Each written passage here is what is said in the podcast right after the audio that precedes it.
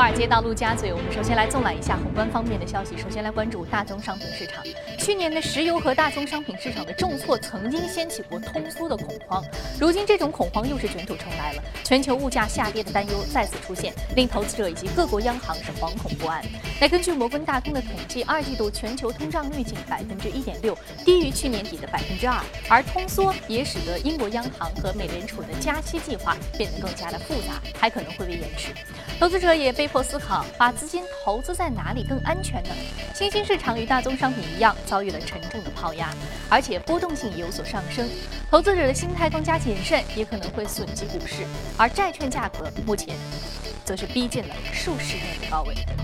耶伦已经担任美联储主席十八个月了，与他的前任伯南克相比，成绩如何呢？《华尔街日报》从多个方面进行了比较。从耶伦上任到今年六月，美国每月的新增就业人数为平均二十四点七万。与之相比，伯南克上任的一年半时间里，美国每月新增就业人数为平均十四点四万。那失业率方面，近一年半，美国平均失业率为百分之五点九，高于伯南克时期的百分之四点六。那两段时间之内，美股走势都是比较好的。那伯南克是百分之二十一，耶伦是百分之十四。不过啊，耶伦任职以来，美元对主要的货币大幅飙升百分之十九，而在伯南克前一年半的时间里，美元指数下跌了百分之八。那么对于下一步要怎么做，耶伦面临的最大考验是加息，而伯南克当时面临的考验是如何来应对金融危机，在危机当中生存下来。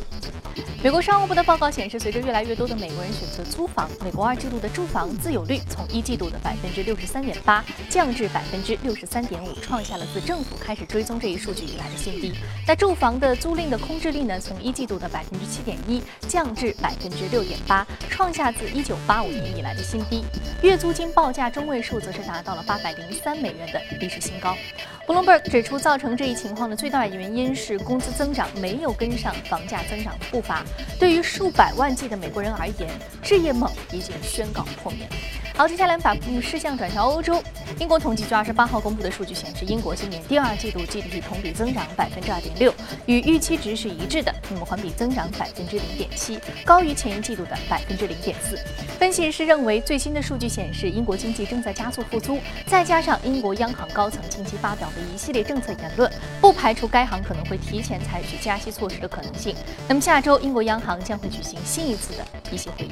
再来关注希腊，在关闭了四周之后，亚典股市有望重新开始交易。雅典证券交易所发言人表示，欧洲央行已经同意希腊的股市交易的提案，股市将在周三或者是周四重新开放。那具体的时间将由希腊财政部来决定，财政部还将决定交易的限制和基本规则。俄罗斯央行二十八号公布的外汇。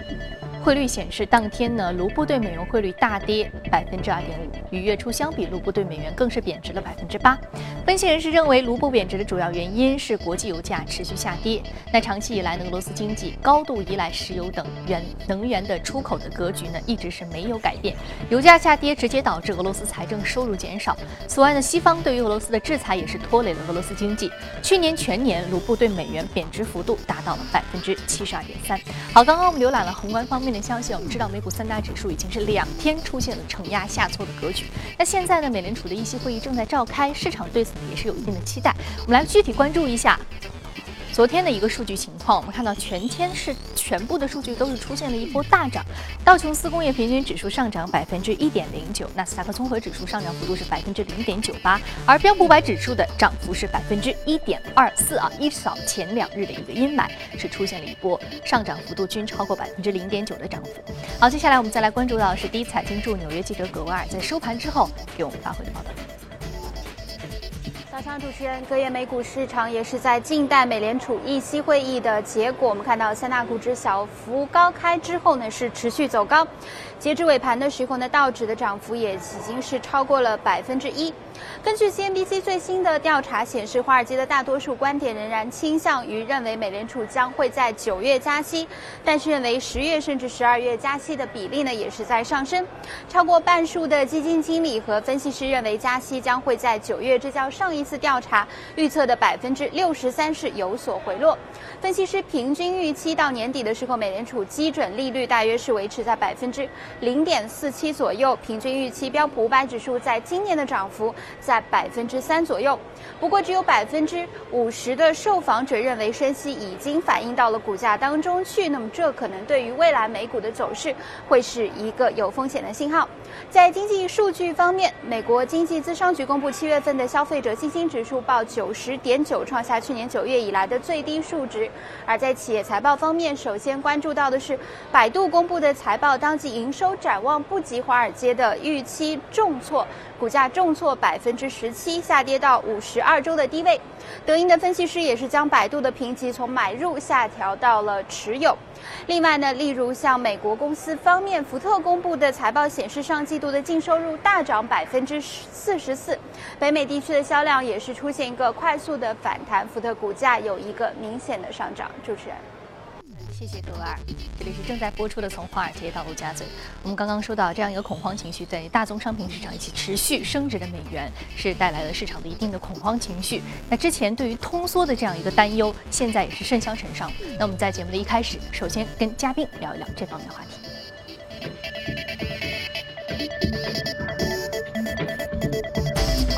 们请到现场的嘉宾呢，是来自于华创证券机构销售部的副总监简佳先生。简先生，早上好。早上好，宇飞。嗯，我知道你对于大宗商品市场一直是比较看空的啊。对。近期呢，大宗商品市场确实是一波承压下挫，而且上一次我们还记得啊，就像我们刚刚节目当中说的，大宗商品市场上一次让整个这样的一个下跌的走势，让整个投资人有一种通缩的担忧。对。那昨天我们的节目当中其实也谈谈到了，郑子叶先生说到了目前的这一波。大宗商品市场的一个下跌，可能会引发的是一个通缩的担忧。嗯，而我们知道，通缩比通胀对于实体经济、对于金融经济，也对于整个国民生活的话，伤害是更大的。对。那目前你对于大宗商品的观感是什么？你的观点是什么？对我们看到，其实大宗商品包括新兴市场，短期之内是出现了一波投降式的这样的一个抛售。但是我们说，啊，其实我们认为，可能这样的一个抛售阶段性可能会出现一定的一个转机。那么其实。呃，这个抛售我们可以从整个的一个全球的一个资金流向可以看出一定的一个端倪。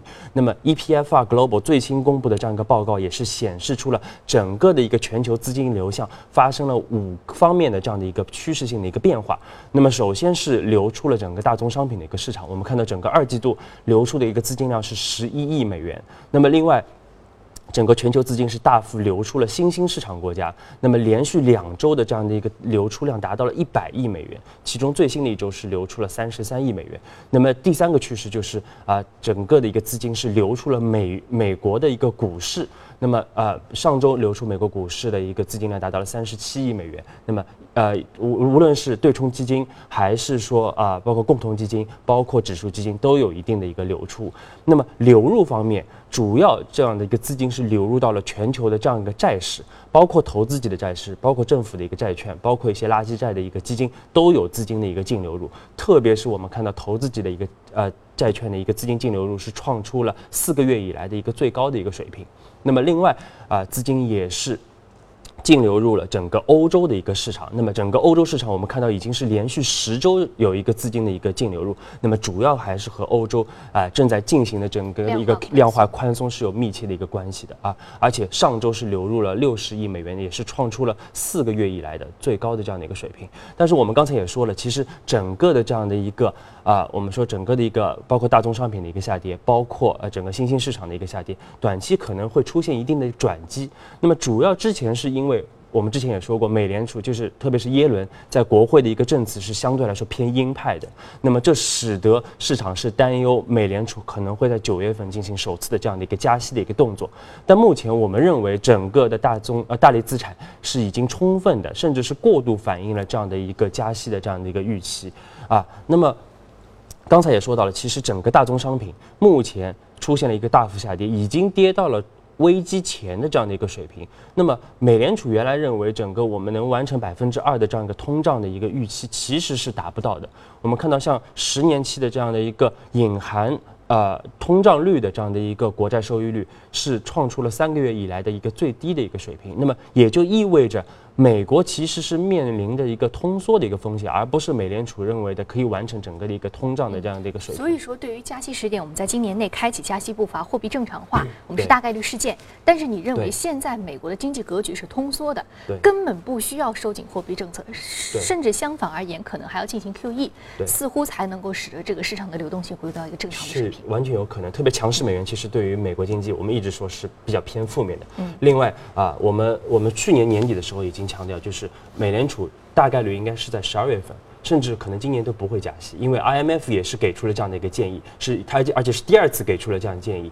是建议美联储在明年年中进行加息，来的更为的合适。刚刚刚刚你提到了一个，就是 IMF 认为美联储应该在明年年中才是一个比较合适的加息步伐，不仅仅是对美国国内好，也对全球经济负责任。啊，我们刚刚说到美元的一个持续升值，美元的持续升值相当于相较于其他的非美货币，其他的非美货币就相对于贬值了，尤其是人民币，近期对于人民币贬值。的预期也是持续的升温，嗯，而且今年下半年，IMF 可能会讨论要将人民币纳入 SDR 货币篮子这样的一个议程啊，这个是非常重要，对人民币国际化来说是非常重要的一步战略的这样一个落起定落子的这样一步啊。那么，但是我们看到持续的人民币的这样一个贬值，似乎啊也是出现了一定的，大家一定会有一定的争议。对于目前进出口而言，也包括 IMF 对于中国政府的一个救市计划的持续的觉得你应该退出啊，这样是一个让自由市场来决定。但是，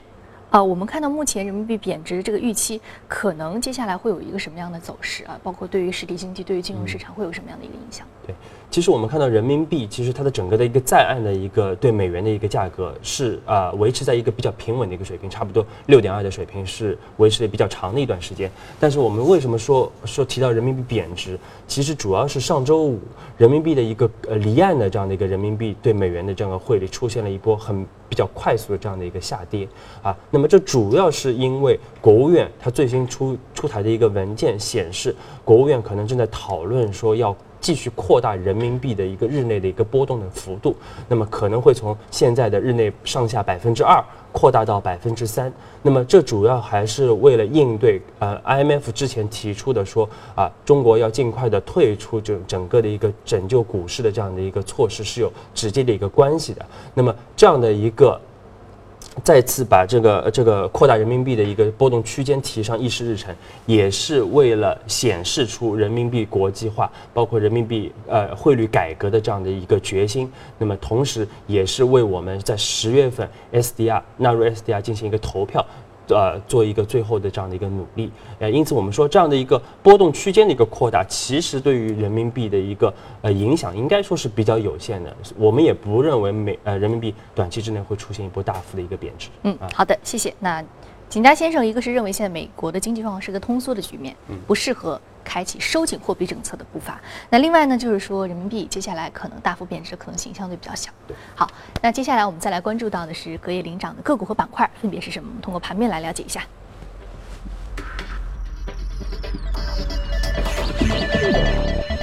我们要说的是基础材料、综合企业、健康护理、工业品以及服务业是领涨的板块。再来关注到的是个股方面，个股方面呢，来自于生物技术的板块是。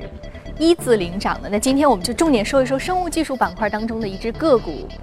，Luxon College。那这只个股呢是上涨幅度是百分之二十六点一二，目前的价格是二十点九一美元每股。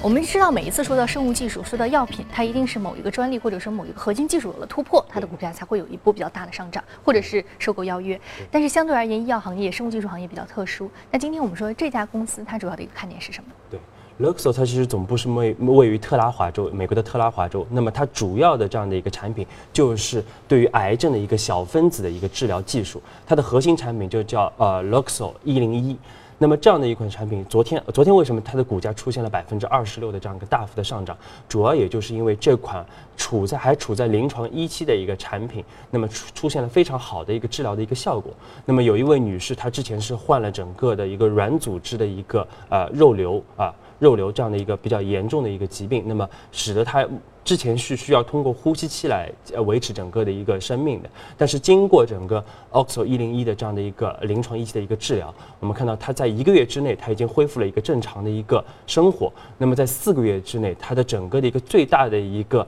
呃肿瘤的这样的一个细胞已经出现了完全的消失，这是一个非常好的一个治疗。医学上面很难出现的一种奇迹。对，这是个非常好的，而且只是一个临床一期的这样的一个药物，因此我们说这样这么好的一个治疗效果，使得整个昨天它的一个股价是出现了一个明显的一个上涨。那么其实我们上周节目也说到，其实整个医药板块也是啊建议投资者要中长期重点关注的这样的一个板块，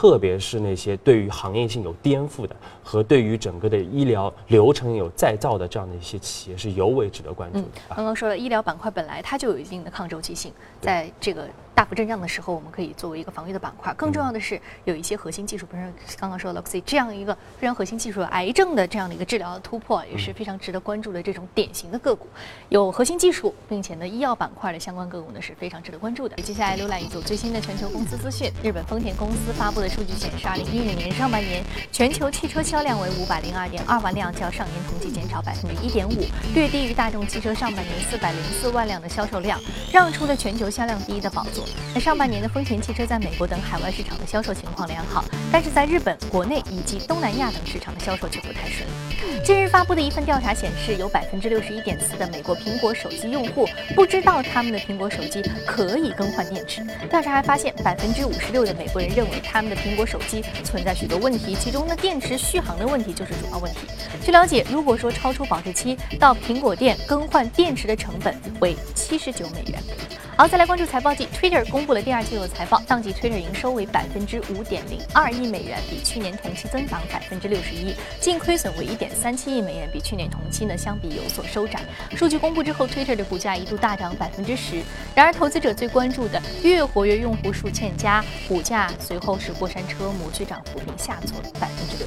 世界最大的制药商辉瑞公司周二发布的财报显示，第二季度净利润是降至了二十六点三亿美元，同比之后。是有所的下滑，调整之后每股盈利为五十六美分，好于市场预期。那辉瑞还上调了全年的盈利目标。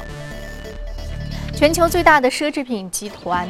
路易明轩集团，也就是 LVMH，周二宣布，今年上半年盈利增长百分之十五，至二十九点六亿欧元，好于市场的预期。欧洲和美国业务的强劲增长，帮助抵消了中国市场的疲软。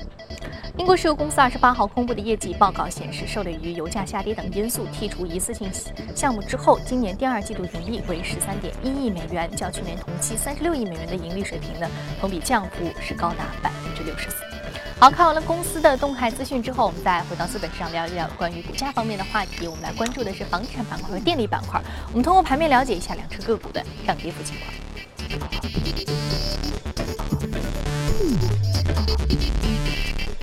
说的是帕尔迪，是来自于房地产板块的个股上涨幅度百分之零点九七。另外还有是美国电力，是属于电力板块的个股，上涨幅度是百分之零点二七。那地产股呢，也是你非常偏爱的这个相关的板块了。我们看到龙头房企，比如说万科，这轮大幅的盘整当中，其实是有一定的护盘作用的，并没有出现下跌。你认为这主要是什么样的原因？是因为强劲的基本面，还是它本身的一些行业特性，还是说有其他的原因？我们先说说帕尔迪，其实很简单讲讲，其实它也是全美啊最大的这样的一个房地产企业。那么早在二零零三年啊，就是万科，就是国内的这个房地产龙头，就啊宣布说我们要成为。中国的帕尔迪，那么可以看出帕尔迪这是整个房地产业的这样的一个标杆性的一个呃一个一个地位。那么我刚才主持人也说到了，在这样的一轮大幅的一个房呃国内的一个调整当中，其实整个房地产的龙头企业也是我们之前反复反复推荐的这样的一些企业啊。那么最近是出现了明显的这样一个抗跌。那么我们认为主要还是和它有强劲的一个基本面是有密切的一个关系的。那么特别是我们看到一方面整个房地产政策是持续的友好，另外我们看到整个的一个。交成交量还是有一个明显的这样一个复苏的一个趋势。那么上周其实我们看到国内也是公布了呃新呃二季度的整个的一个宏观经济的一个数据。那么从整个数据可以看出，目前国内经济的这样的一个企稳还是相对比较疲弱的。那么下行的风险依然比较大。那么在这样的一个底线思维的一个情况下，我们认为房地产的一个政策，包括货币的信贷的这样的一些政策，还会维持目前的一个持续宽松的这样的一个状态，不会打破。那么也就意味着需求还会。加速的进入整个房地产的一个市场，那么未来成交量还有望维持在一个比较好的一个水平。那么另外大家比较关注的就是房价，那么我们一直强调说房价还是会有一个分化的一个走势。那么对于一二线城市。特别是一线城市和二线的一些龙头的一些城市，我们看到整个去化率还是非常快的，包括呃整个呃库存的一个去化率还是比较快的。那么这就导致了未来房价有一个持续上涨的这样的一个预期。但是对于三四线城市，我们说目前整个库存量还是非常的大，那么去库存还是三四线城市的一个最主要的这样的一个核心的这样的一个未来的这样的一个主流。是去库存，一线城市。所以我们主要还是说，我们还是建议投资者要重点关注主流的这样的一个房地产的企业，包括呃也要关注一些啊房地产行业里边的一些国企改革相关的这样的一些企业，都是值得关注。首先是龙头房企，其次有改革预期和改革题材相关个股是值得关注的。那今天我们再通过盘面了解一下啊，目前房地产板块刚刚符合你所说这两个标准的相关的个股标的有万科 A、保利地产、招商地产、鲁商置业，还有华发股份以及嘉。宝集团等等，好，接下来我们再来说到的是美国电力这只个股，电力股呢也是简家你第一次在节目当中提及，那今天为什么来关注电力板块？对。其实我们看美国电力，它也是个历史非常悠久的公司啊，一九零六年成立的。那么它也是目前美国最大的这样的一个输电，包括呃呃那个售电、输电啊，包括整个燃气一体化的这样的一个企业。那么它为全美的十一个州以及五百万户的这样的一个居民提供电力的这样的一个输入。那么同时我们看到美国电力，无论是它的股价还是它的业绩，都是一个和一个典型的一个公用事业股。那么整体表现是非常那稳健的。那给投资者也是带来一个持续的一个回报。那么说到国内，其实我们认为国内在整个的一个点火价差的这样一个持续扩大的一个情况之下，啊，电力股的这样的一个呃业绩会有一个快速的这样的一个提升，这样就是而且整个估值会有一个明显的一个修复。什么叫点火价差？其实就是发电的一个就售电的一个价格和发电的这样成本之间的这样一个价差，还是目前在一个持续扩大的一个状态。那么主要是因为上半年整个我们看到。煤炭价格的这样一个大幅的下跌，也是抵消了电价的这样的一个下跌，以及需求的一个疲弱。那么火电企业是明显的受益于这块的。另外，对于水电企业来说，我们看到今年来水量还是相对比较丰富的啊。另外，我们说新新增的一些水电装机量也是比较多。那么水电企业这块的增速也是比较明啊，也是比较明显的啊。特别是我们看到，其实像秦，我们刚才说到煤炭的价格的一个下跌，像秦皇岛的一个五百五十千卡的这样的一个煤炭是上呃整个上半年是下跌了一百二十五元每吨这样的一个水平。那么其实只要下跌四十二日呃元，那么就可以抵消整个的一个电价的这样的一个下调。因此我们说可以看出整个的一个呃。整个的一个盈利水平，特别是火电企业的盈利水平，还是有一个明显的一个提振的。另外，我们说，其实对电力企业来说，还有两个比较大的这样的一个推动的一个因素。那么，一个就是新的一个电改，另外就是国企改革。因为电力企业绝大多数都是国企，那么存在一个国企改革和资产注入的一个预期啊。那么这两块也会助推整个电力板块的这样的投资的机会啊。所以我们还是建议投资者可以关注电力板块，就是水电板块，它近期的一个增幅比较大。另外一方面就是说，还是国资国企改革。这样的一个预期，就和刚刚我们说到这个房地产板块是有比较类似的，一定的选股的标准的。那我们再通过啊这个盘面了解一下，金山股份、国电电力、赣能股份、国投电力，还有宝新能源以及文山电力啊，是值得关注的个股的标的。好，这里是正在播出的《从华尔街到陆家嘴》，非常感谢景家先生今天的点评。那今天呢播出的内容，你可以通过我们的官方微信公众号“第一财经资讯”来查看。另外，你有什么样的意见和建议，也可以通过微信留言。此外呢，您还可以到荔枝和喜马拉雅电台搜索“第一财经”进行收听。